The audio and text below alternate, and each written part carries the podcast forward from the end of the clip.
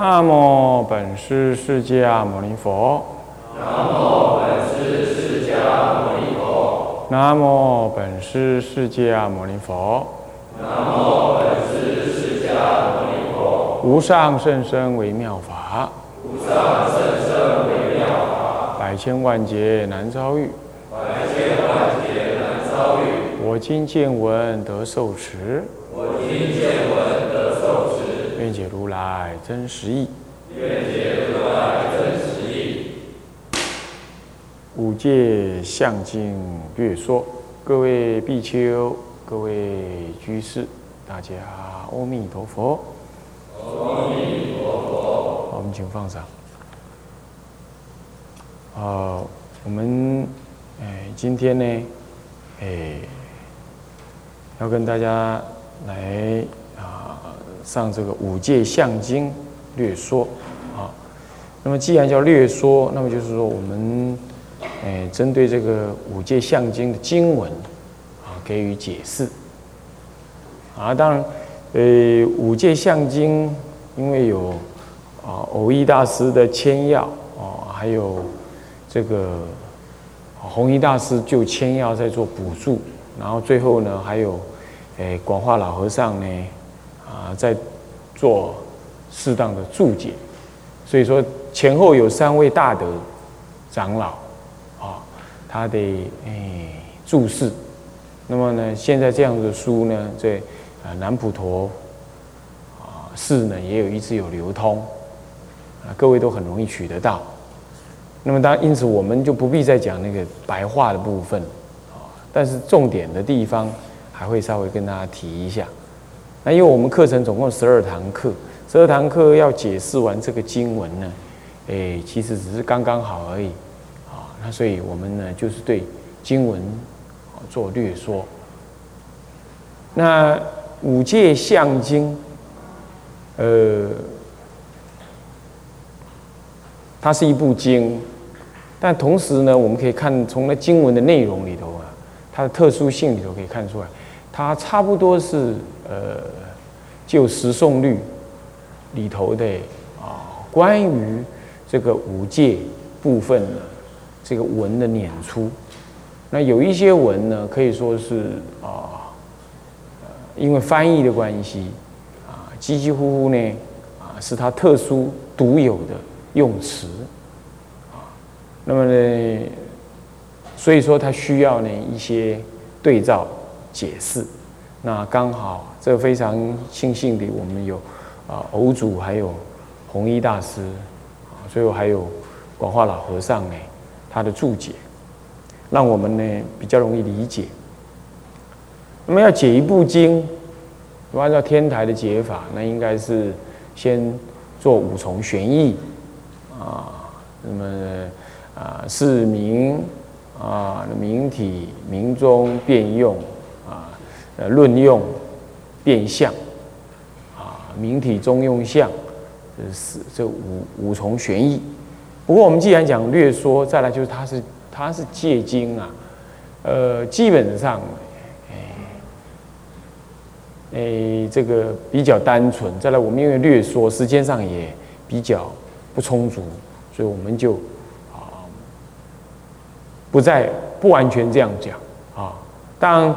呃，这个市民啦、体啦、啊中用相啊，多少你也可以稍微提一下。不过对各位来讲，嗯，可能呢时间上会来不及。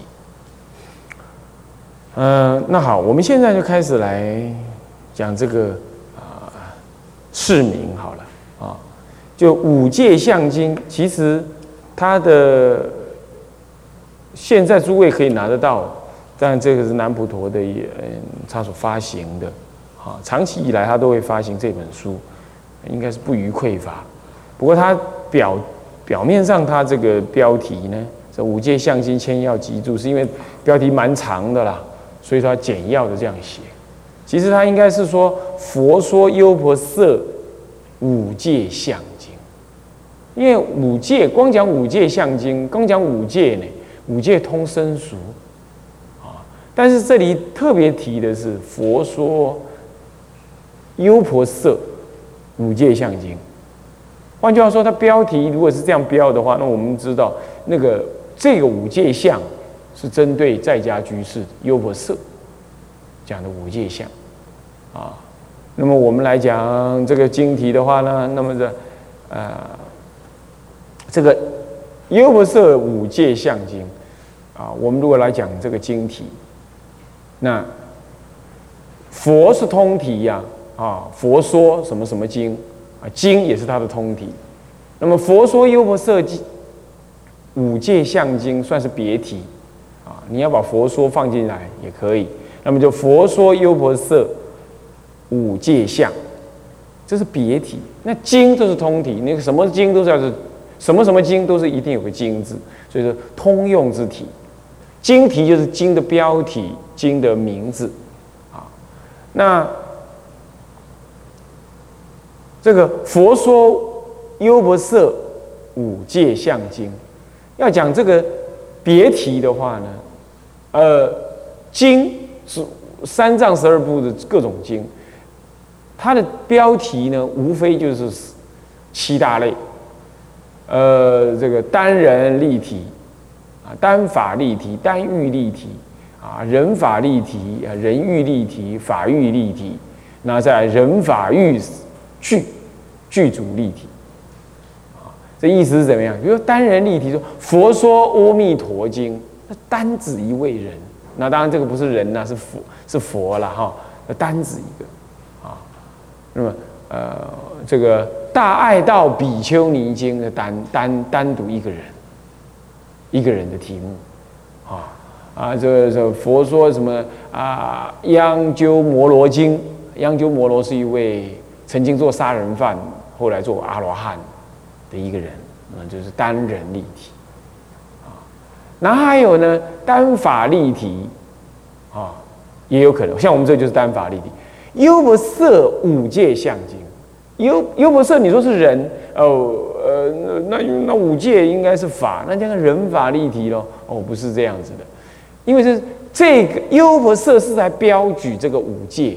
是什么五戒？五戒，我说通于居士，嗯，沙弥，呃，这个这个比丘、比丘尼，那都哪一种五戒呢？所以这个这里的优婆塞并不只单一某一个人啊。你说阿弥陀单一阿弥陀，呃，大爱道大大爱道，它这个是标举哪一种五戒？是优婆塞的五戒，所以它是一个法单法立体。啊那么还有呃单欲立体啊譬喻啊呃譬喻立体啊你比如说什么啊呃这个什么呃莲花经佛说莲花经啊莲花是譬喻啊并不是说莲花是什么法啊不是呃那好了那可是也有法欲有法有欲那个欲就譬喻哦。刚刚我讲莲花佛说莲莲花经啊，那只是莲花，这是这是譬喻。但是有时候是有譬喻有法，是拿那个譬喻来来对这个法说的。比如说佛说妙法莲花经，妙法是法，但是这个妙法是什么样子的妙法？像莲花那样妙的妙法。啊，佛说妙法莲花经，那这就是法啊，还有欲。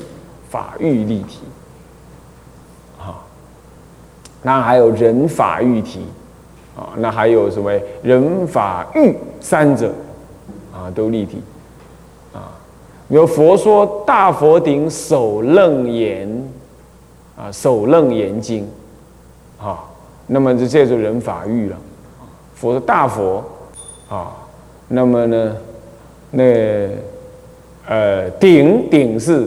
呃，大佛大佛是人，那顶是什么呢？是玉。那么呢，手楞严，手楞坚固不坏啊啊的法，那么就是法，人法玉立体。所以说呢，我们的经典呢，各种立体都有。那我现在这一部灭呃呃优婆塞五界相经当中加个佛说了哈，佛说优婆塞五界相经，那么就是单法立体。你说不是有佛吗？好歹有佛，那个佛还是我刚刚不是讲吗？那通用的一切经基本上不是佛说，要当然是也有菩萨说了，但是那个说者不能够不是指那个经的特别标题，所以基本上那也算通体，所以呢不能拿来拿来举啊，主要是指的那个内容。佛说什么什么什么的经，在那个什么什么什么当中来看人法欲单人单法单欲或怎么样，那这个就是单法立体。佛说优不色五界相经。佛专门来说一个法，什么法呢？这优不色五界相，五界相啊，五界相经啊。那么这佛，佛是觉者，自觉觉他。我想这个，哎，大家都应该了解啊。佛，那是一个梵语的翻译，翻译成我们中文的时候呢，哎，本来它这个佛字。是福人，谓之佛。非非一般的人，这个字合起来名字为佛。在中国早先创立这个字的时候，他那个佛并没有不并不是特别这个意思，啊。但是后来呢，呃，用这个词的时候啊，来表示印度传进来的这么样为金人呐，哈，他的解脱。那么他解脱。佛的解脱是怎么样子的解脱？我人又为为什么要解脱？然后解脱了成佛，又是怎么样特别的一个一个一个生命状态呢？它不同于一般人的生命状态，所以是福人，不是一般的人。这样组成一个字叫佛，然后再来这个佛这个字跟那个布达那个那个布达呢，那个那个音呢，啊，是有接近。所以这又用这个字呢来描述印度的这个觉悟者，布达，布达这印度话对照我们中文就叫做佛，B U D D H A，啊，那佛那么在印度，所以佛的出世，佛就于佛教徒来讲是真的是最重要的，你就是以这个名字来作为你的教的教名，那么那就要回溯到他的佛的原因，那就是布达，布达是什么呢？是觉悟，也可以讲自觉觉他。这个觉悟是觉悟什么呢？是他自己觉悟，也觉悟他人，而自己觉悟圆满，觉悟他人的圆满。能够觉悟的行为，能够觉悟自己跟觉悟他人的这些动作，这些生命的努力，通通完美了，叫做觉醒圆满。不是死了才叫佛，不是这意思。是你的那样子的自我的觉悟，跟觉悟一切众生的工作都圆满了，那这样子的名字为佛。诸位这样了解吗？那接下来就讲，那这个觉悟者到底他的觉悟之后的状态是什么？他说自觉觉他觉醒圆满，那这种觉悟的状态又是什么呢？就是说呢，大体上你可以这样讲，就具有无限的智慧。因此发展出无限的慈悲，那么同时呢，也超越了人或者一切生物的限制，发展出属于生命体最完美、最完整、最彻底的什么呢？这个生命的本能，大概就这三样。智慧的彻底圆满，那么呢，慈悲的彻底完成，彻底发展，那么再来就是生命本质的这种能力也彻底的发挥。所以佛有什么呢？佛有四无畏，有实力，这就是他能力，十种力。那一般来讲，我们会说神通，六神通。或或者是六明，那么指的说哦眼眼睛天眼通，耳朵天耳通，那么呢这个身体神足通啊，然后再来宿命通、漏尽通啊，那么呢宿命天眼天耳，呃这个神足等等，那这样子的指的就是什么？指的就是他的肉体。跟他的精神力量，已经到了一切生命能够发挥的最极致。你比如说，我只要拿一张纸啊，放在你眼前面，一张薄薄的纸就能遮住所有一切你眼睛能看的，对吧？是不是这样子啊？那这就是眼睛，你是很容易受限。那耳朵，基本上耳朵不容易关起来，耳朵听八面、四面八方、上下左右，眼睛只能看前方，哈，不能看后方。看起来耳朵好像比较有能耐，可是耳朵只能大概只能听十公尺以内的。声音，或者再大一点的几分贝的声音，你听得到？那个很遥远、很遥远的，比如说美国人现在在讲话，你听得到吗？你在开玩笑，我怎么可能听得到？对你认为你听不到，但是当人类的耳朵如果继续发展、继续发展到发展到最后呢，它是能听到不只是美国，乃至于他方世界、宇宙边缘的声音呢，他都听得到。那这就是属于生命的。本能的力量呢，它发展到极致，这讲的神通啊，这讲神通。而且耳朵不只能听，不只是能听，它还能读。那手呢？手能触。哦，你说啊，拿东西啊，这能触啊，手还摸。嗯，你大概知道这个是什么东西，这样啊？你以为这样子就很了不起了？不是的，手能够读。读我知道啦，就是那个点字嘛，那个点一点，不不不，点字是用触。我说手能读，是手能够代替你的眼睛。它这样闭起来呢，它就像就光摸这个表面上平滑的，它上面是印刷的字，不是凸出来的字。你这样摸，它读得出来。哦，这已经没有什么稀奇了啊！台大新任的校长，以前是电机系主任。他当时最早的李时成啊，他不是有出一本书叫什么？呃，就专门研究那个超能力的。他现在还在研究，就是生命的一种超能力。他现在到处带了一堆科学家到小学去找这种小孩子来训练。你你你写一个呃膜，那给放在那个盒子里头，那给小孩子去摸。那是科学家旁边科学家立刻写的，你去摸啊摸他呢。他就觉得嗯，全身不自在。你写个佛，你问他，他看到什么？他说嗯，我看那个金人放光。你看这这个字由人的心来表达一个字，这个字就被赋予一个新的心力。这个小孩子读的不是这个字的这个笔画，而是读人的心。所以说万法呢是一念三千，所以你的一念心就是宇宙中的一个一个能量，一种概念。所以小孩子，你写在字上面，代表一种感觉。那这个小孩子能够读出这个感觉，这个已经已经成为一个国家级的研究。而而台湾的研究已经落后欧美三四十年了，太慢了。这种研究太慢，这已经是人类本来在高阶的科学研究当中已经都知道的事。那你怎么你你会觉得这很好玩呢？很好笑？会不会是一种预言？不是的哈，你不要轻易。我刚我我知道你们心中会有人觉得，哎，不可能吧？那是你们所知太少，你们所知太少，你们才会认为那是不可能。